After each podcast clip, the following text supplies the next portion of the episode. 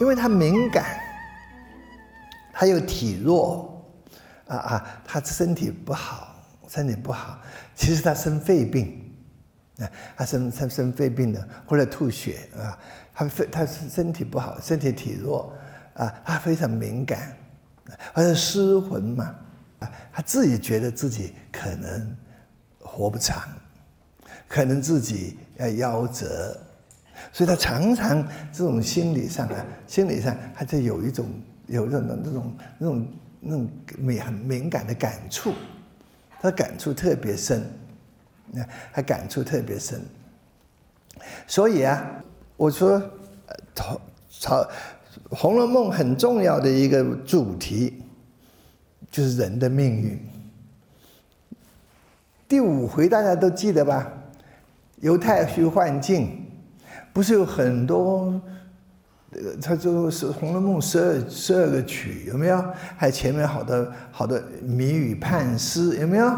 其实都讲了金陵十二钗，还有那些这这像那些丫鬟，还有好好几个人啊，他们的命运都这这都写出来了，都在上面了，都有点像那希腊悲剧一开场那个 chorus，就是讲讲出这个这这人的命运了，就唱出人的命运了。命运很可怕，命运的这个那个那，你怎么无法反转的啊？人的命运呢是，而且你自己你也不了不预料不到的。呃，我们二十岁再也想不到我们四十岁是什么样子，就遭遇什么；四十岁想不到六十岁遭遇什么，想不到的命运在前面。所以这个西方的时候，那些命运之神呢，飞他们的眼睛都是。这是蒙起来的，因为它是盲目的，你看不见的，你不知道的，啊！我想那个这个这个这个这这，呃，《红楼梦》讲的是就是这些那么多人的命运啊，一个一个一个一个，其实在判诗里边，在前面上已经暗暗的已经已经在在唱出来了。你看的时候，是一个个怎么怎么走，所以朝朝这个这个啊。在这这里边，黛玉对他的命运最敏感。那好了，有一回啊，有一回，这个第二十三回，第二十三回呢，呃，他是《西厢记》妙词通细语，《牡丹亭》艳曲金芳心，啊，这金芳心。那这个。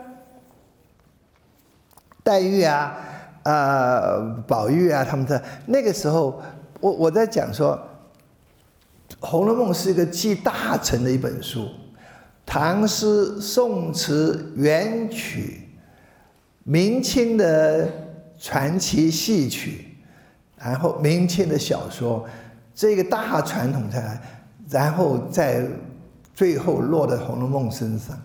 那龙的落到这个这个呃曹雪芹身上，曹雪芹就是集我们中国文学、中国文化、中国哲学集大成的这么一个人，他等于说把这个中国的大传统画进了这本书里边去了，啊，画进了这本书里边去了，所以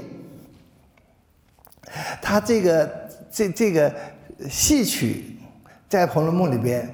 也扮演了相当重要的角色，他是他是以戏点题，啊，《红楼梦》里边唱的好好，常常常常那个也也也不怪，那个时候这个这个呃呃乾他乾隆时代嘛啊，乾隆时代那个戏曲，尤其昆曲还是很盛的时候，非常盛的时候，盛到就是乾隆乾隆自己有玉班子，他的玉班子。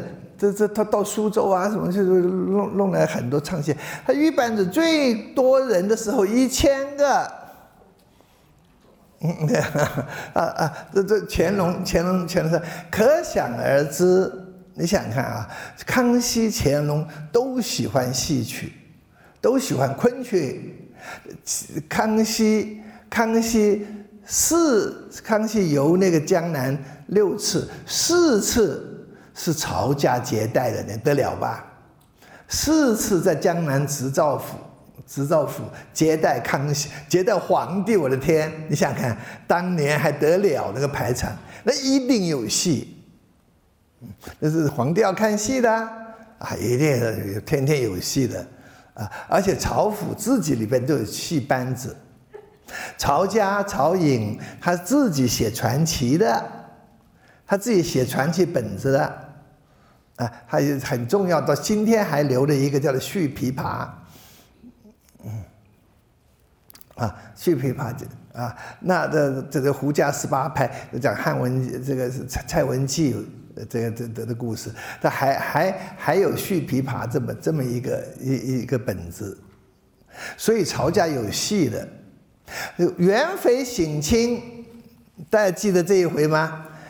宝玉的宝玉的姐姐皇妃嘛，元妃嘛，省亲，你看。皇帝，我讲我讲皇节假皇帝更不得了了，就是皇妃要省亲，都盖个大观园。大观园干什么？是为了这个，呃，元妃元妃啊，元春盖的，盖的里边有那个什么，有许许多多亭台楼阁、潇湘馆，那这怡红院那不讲了，还到苏州去，这个这个。买了十二个女孩子，唱昆曲的，是吧？方官、灵官，不？方官这什么的这个这个灵官呢？什么什么呃偶官呢？什么斗官？一个生旦净末丑啊的这一群女孩子来唱这个昆曲，给来 entertain 来这个这个这个呃这个啊元妃啊。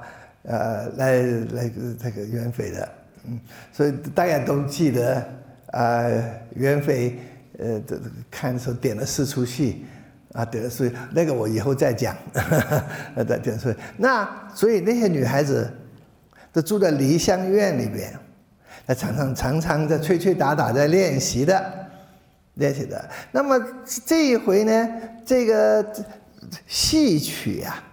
戏曲像《西厢记》呀，这种啊啊，这这个这个呃，所以说是以前有一句话啊，“水浒会道，西厢会吟”，有没有？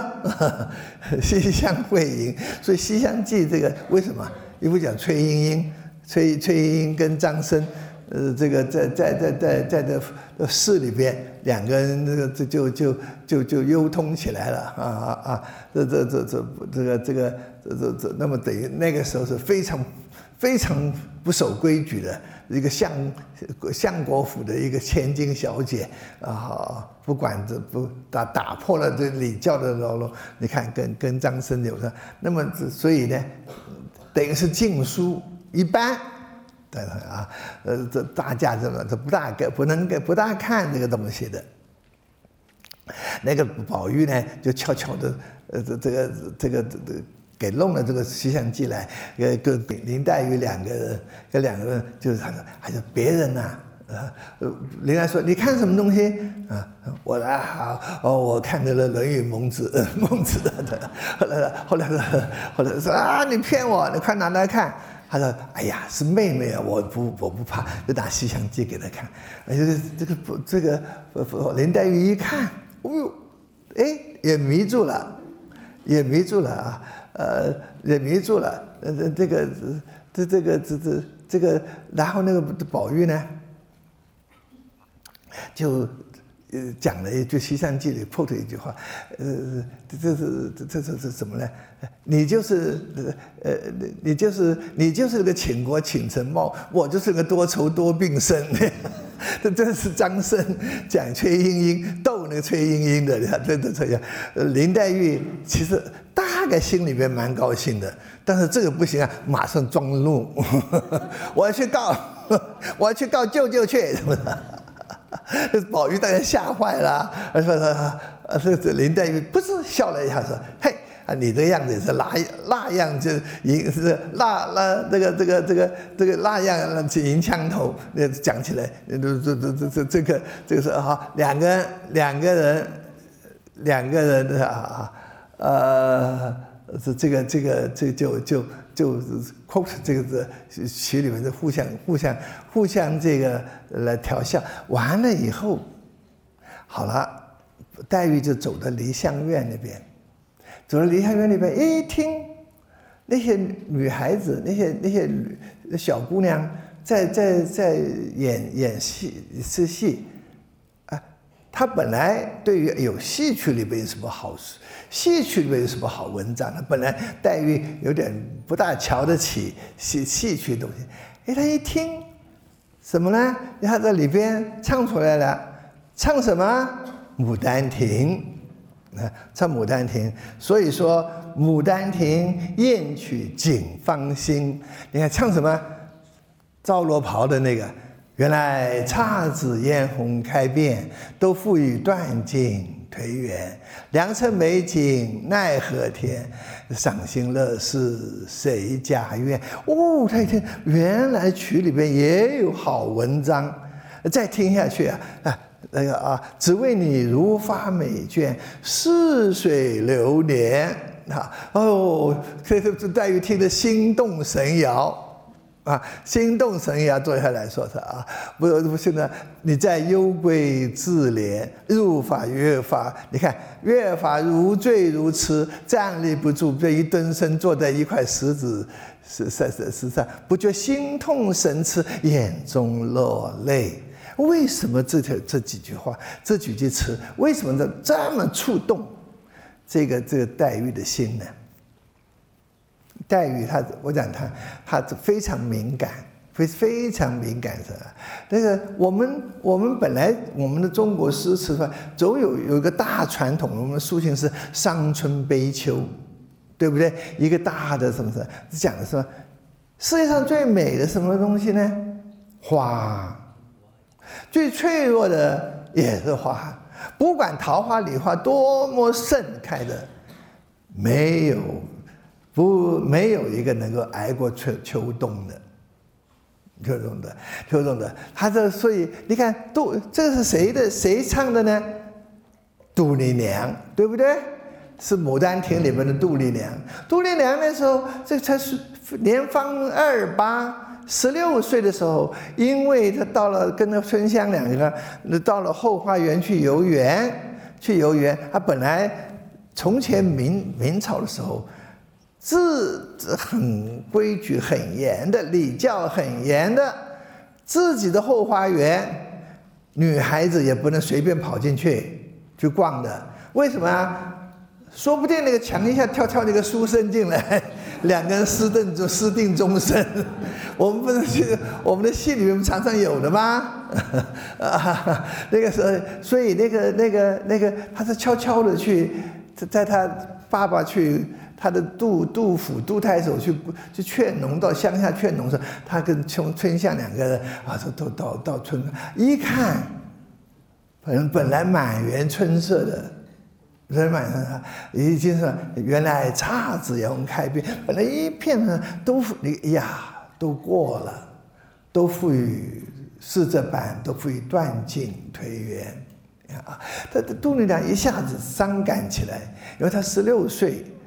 十六岁就觉得一点芳华虚度，他希望有一个，希望有一个风神俊朗的书生，这时候啊，跟他跟他一起啊，那么当然他做了个春梦呢，或者在牡丹亭里边啊，大家都知道这个故事了啊啊，呃，这个时候，这个时候，这个啊林黛玉也有那种。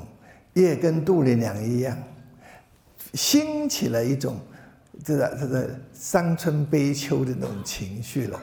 伤春，在这个在这个我们的所有的文学文学的这个传统里边，我想啊，崔莺莺、杜丽娘、林黛玉，它是一个一个继承一个的。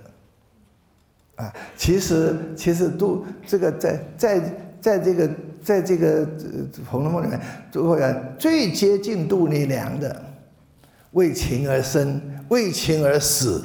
但杜丽娘后来是喜剧，她又活过来了，她又活过来了，为情而死。呃，这这个这个呃，杜林黛玉最最最靠近他，跟他最近，这最近那种一一往而这个情不知所起，一往而深，生可以生者可以死，死可以生，这一种的对情的执着，对情的追求，杜丽娘是他的前身模范，他的范本。啊，所以他听了这个话，这这这几句话特别有感触，啊，特别有感触。而这个呢，这个感触啊，也就遥指到下面，他就会写出了这个葬花词，他的这这个他的这种的高潮，他自己的等于是一篇挽自挽诗，他写出了这个这个来，这个就遥指的给他启发。要知道他他写这个，写这个的呃自挽诗的啊呃这个《葬花吟》的这一个这这篇东这篇这篇很在《红楼梦》里边的一个高潮，这个《葬花词》啊《葬花吟》这个这个，那么。呃，所以说，人家说，哎呀，是是林黛玉不不太敏感了吧？一下子怎么听听戏词就是都都落了？不是，不光如此，他也想到了花的命运跟他的命运，就是这个繁华易尽，青春很不在，很容易就过，呃繁华易尽，很容易就过去了。所以这原来姹紫嫣红开遍。这样子姹紫嫣红很快就会过去，在这个也就是《葬花词》里边的主题。好，我们看来看，因为这个啊，他就这个这个呃《红楼梦》，它借重于诗词曲，借重于文言，很多地方很多地方啊，它就是以它来点题。以他来这种些啊，所以这本东西他用他用的很好，用的很好。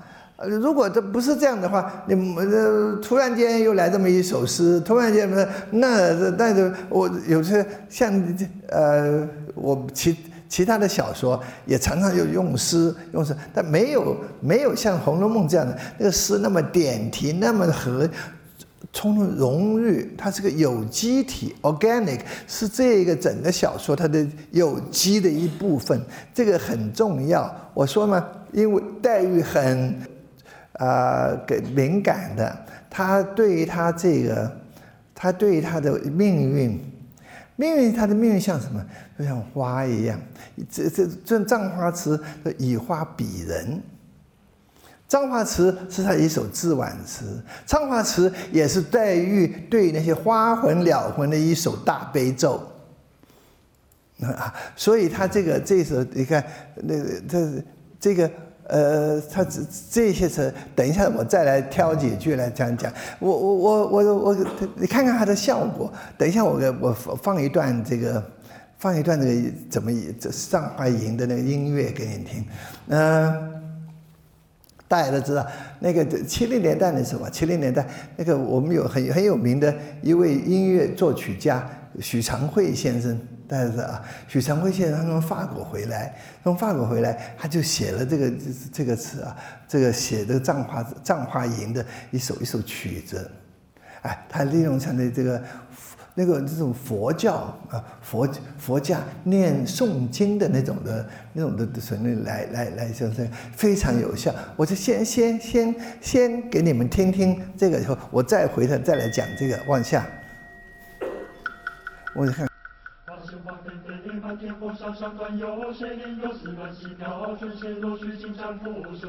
贵州女儿戏，春暮愁绪满怀物，诗书手把花处处，笑脸人道落花来不去。有时雨下字旁飞，不管钞票与你飞。桃李明年能再发，明年贵州只有谁？三月上朝一雷声，两千燕子台。如今明年花满蕎，可作却不到人去两风潮。也请一年三百六十，风涛霜剑也相比，明媚鲜艳能几时？一朝飘过南浔，花开一见落南浔，借仙门自葬花人独饮花树内，暗洒洒上空之间，闲杜鹃无语正，黄昏何处归去？烟愁门，青灯照壁人，出水门，玉桥窗北，微问关入地。是非悲伤生烦为连春烦恼，春天春不知恼，不去只有无言去不问。左脚庭外悲歌法，只是花魂与鸟魂，花魂鸟魂总难留，鸟字无言花自休。月怒写下生双翼，水花飞到天天尽头，天尽头何处有相守？微弱尽难受，眼不一破尽不言，风流之本皆来还，结局将与无脑先去勾，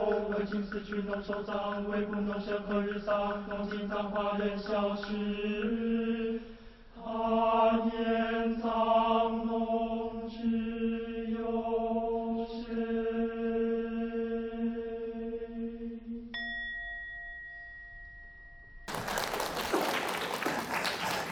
这个，我觉得喜禅会呃用这种是这佛家诵经的这种方式来诵吟诵这个藏法词，他抓到了，他抓到藏法词的这个这个这个这个这个精髓了啊！藏法词是它就是一它就是一首自挽诗，以自己以他他想着他啊，花的命运跟他自己的命运啊，这合二为一。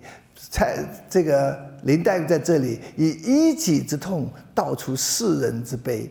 最美的东西就是，我想我世上花最脆弱的也是花。美的东西，最美的不，它这是繁华意境最美的东西。这玻璃这个这个这个这个彩彩云易散，玻璃这个琉璃脆啊，彩云易散，琉璃脆，美的东西很一下子就过去了。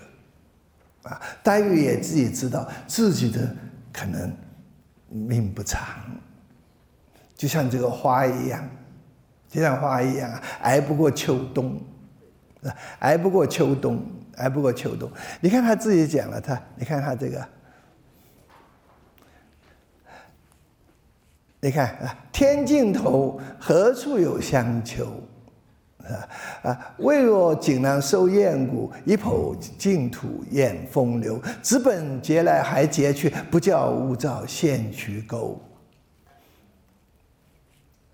天尽头何处有香丘？他是天子下凡呢，别忘了，他是绛珠仙草哎，他降落到这个红尘里边来，当然是格格不入的。红尘都是污染的吗？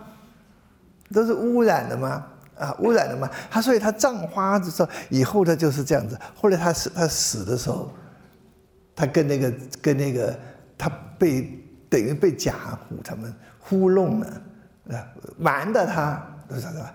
他跟他跟那个跟这个跟那个紫紫娟讲，我的身体是干净的，你要把叫他们送我回去。贾府在已经受了红了，在贾府里面已经受了污染了，已经受了污染了，啊啊！这个这说黛玉怎么办啊？他这个这个花一样，他花流出去受了污染，所以他天津头，你看，你看这个啊，不叫我说为我者一份，他宁愿你看。结本之来还结去，不叫勿勿造先去。这是他自己的自己的那种心。是吧？啊，而今死去农收葬，未卜农生何日丧？农经葬花人笑痴，他年葬农知是谁？试看春残花渐落，便是红颜老死时。一早春尽红颜老，花落人亡两不知。啊，这首是这首歌歌，这是他用的是这个用的那个形式是歌行的形式。古时候的歌行形式，可能这是在乾在乾隆以后出这个这个首饰以后，可能中国的诗词这个这个这个歌行方面再没有达到这个高峰了。嗯嗯，所以这个曹曹雪芹的诗的这个这这个这个才也是极高的。